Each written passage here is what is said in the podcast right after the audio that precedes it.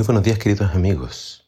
Hoy en Primero Dios te invito a que juntos leamos Efesios capítulo 3. Dice así la palabra del Señor. Por esta razón yo, Pablo, estoy preso por causa de Cristo Jesús, para bien de ustedes, los que no son judíos. Pues ya sin duda sabrán que Dios me ha encargado anunciar a ustedes lo que Él en su bondad ha dispuesto. Por revelación he conocido el designio secreto de Dios, como ya les escribí brevemente. Al leerlo pueden darse cuenta de que conozco este designio secreto realizado en Cristo, que no se dio a conocer a nadie en otros tiempos, pero que ahora Dios ha revelado a sus santos apóstoles y profetas por medio de su Espíritu. El designio secreto es este, que por el Evangelio Dios llama a todas las naciones a participar en Cristo Jesús de la misma herencia, del mismo cuerpo y de la misma promesa que el pueblo de Israel. Y yo he sido puesto al servicio de este mensaje por la bondad y la misericordia que Dios ha tenido conmigo, quien ha mostrado así su gran poder. Yo soy menos que el más pequeño de todos los que pertenecen al pueblo santo pero Él me ha concedido este privilegio de anunciar a los no judíos la buena noticia de las incontables riquezas de Cristo. Y me ha encargado hacerles ver a todos cuál es la realización de este designio que Dios, creador de todas las cosas, había mantenido secreto desde la eternidad. De esta manera ahora, por medio de la Iglesia, todos los poderes y autoridades en el cielo podrán conocer la sabiduría de Dios, que se muestra en tan variadas formas. Dios hizo esto de acuerdo con el plan eterno que llevó a cabo en Cristo Jesús, nuestro Señor. Y en Cristo tenemos libertad para acercarnos a Dios, con la confianza que nos da nuestra fe en Él. Por eso les ruego que no se desanimen a causa de lo que padezco por ustedes, porque esto es más bien un honor para ustedes. Por esta razón me pongo de rodillas delante del Padre, de quien recibe su nombre toda familia, tanto en el cielo como en la tierra. Pido al Padre que de su gloriosa riqueza les dé a ustedes, interiormente, poder y fuerza por medio del Espíritu de Dios. Que Cristo viva en sus corazones por la fe y que el amor sea la raíz y el fundamento de sus vidas. Y que así puedan comprender con todo el pueblo santo cuán ancho, largo, alto y profundo es el amor de Cristo Pido pues que conozcan ese amor, que es mucho más grande que todo cuanto podemos conocer, para que lleguen a colmarse de la plenitud total de Dios. Y ahora, gloria sea a Dios, que pueda hacer muchísimo más de lo que nosotros pedimos o pensamos, gracias a su poder que actúa en nosotros.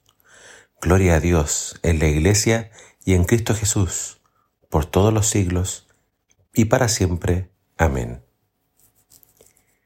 Creo que por un capítulo como este, por estas ideas que se expresan acá, el apóstol Pablo llegó a ser muy odiado por sus compatriotas.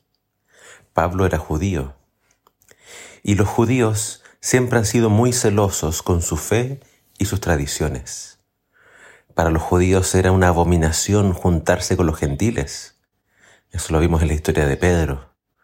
Pero Dios tenía un plan que a través de la iglesia tenía que llevarse a cabo.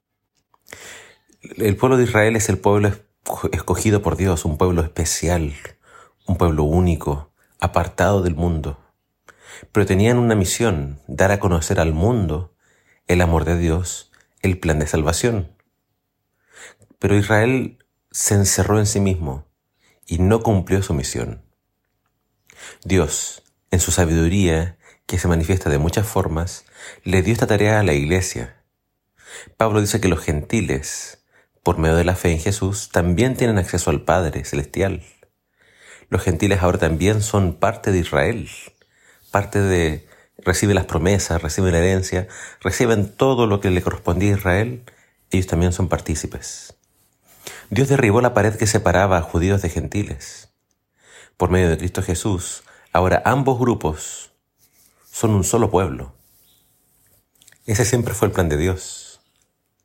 Y aunque a los judíos no les guste esto que dice Pablo, este plan se encuentra en todo el Antiguo Testamento, especialmente en el libro de Isaías. Tú lo lees y te das cuenta de que Dios quería incluir a las naciones en estas bendiciones que le daba a Israel. Ese fue siempre el plan de Dios, pero Israel nunca lo entendió. Y Pablo ahora estaba encarcelado por este ministerio, el cual recibió por gracia, ya que él siempre se sintió indigno de ser usado por el Señor. Pero el Señor en su gran misericordia lo llamó y lo apartó para ir a predicar a las naciones.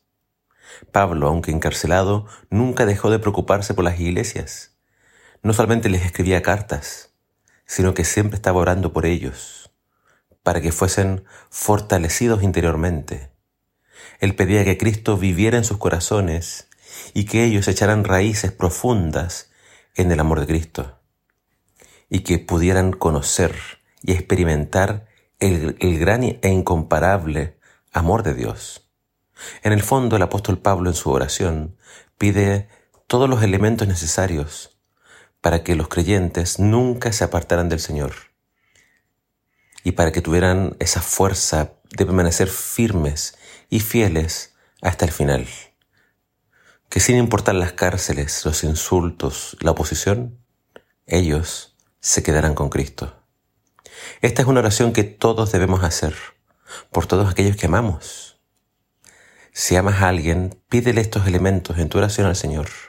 Pídele lo mismo. Y el Señor hará mucho más de lo que le pides o de lo que tú puedas imaginar. Que el Señor te bendiga.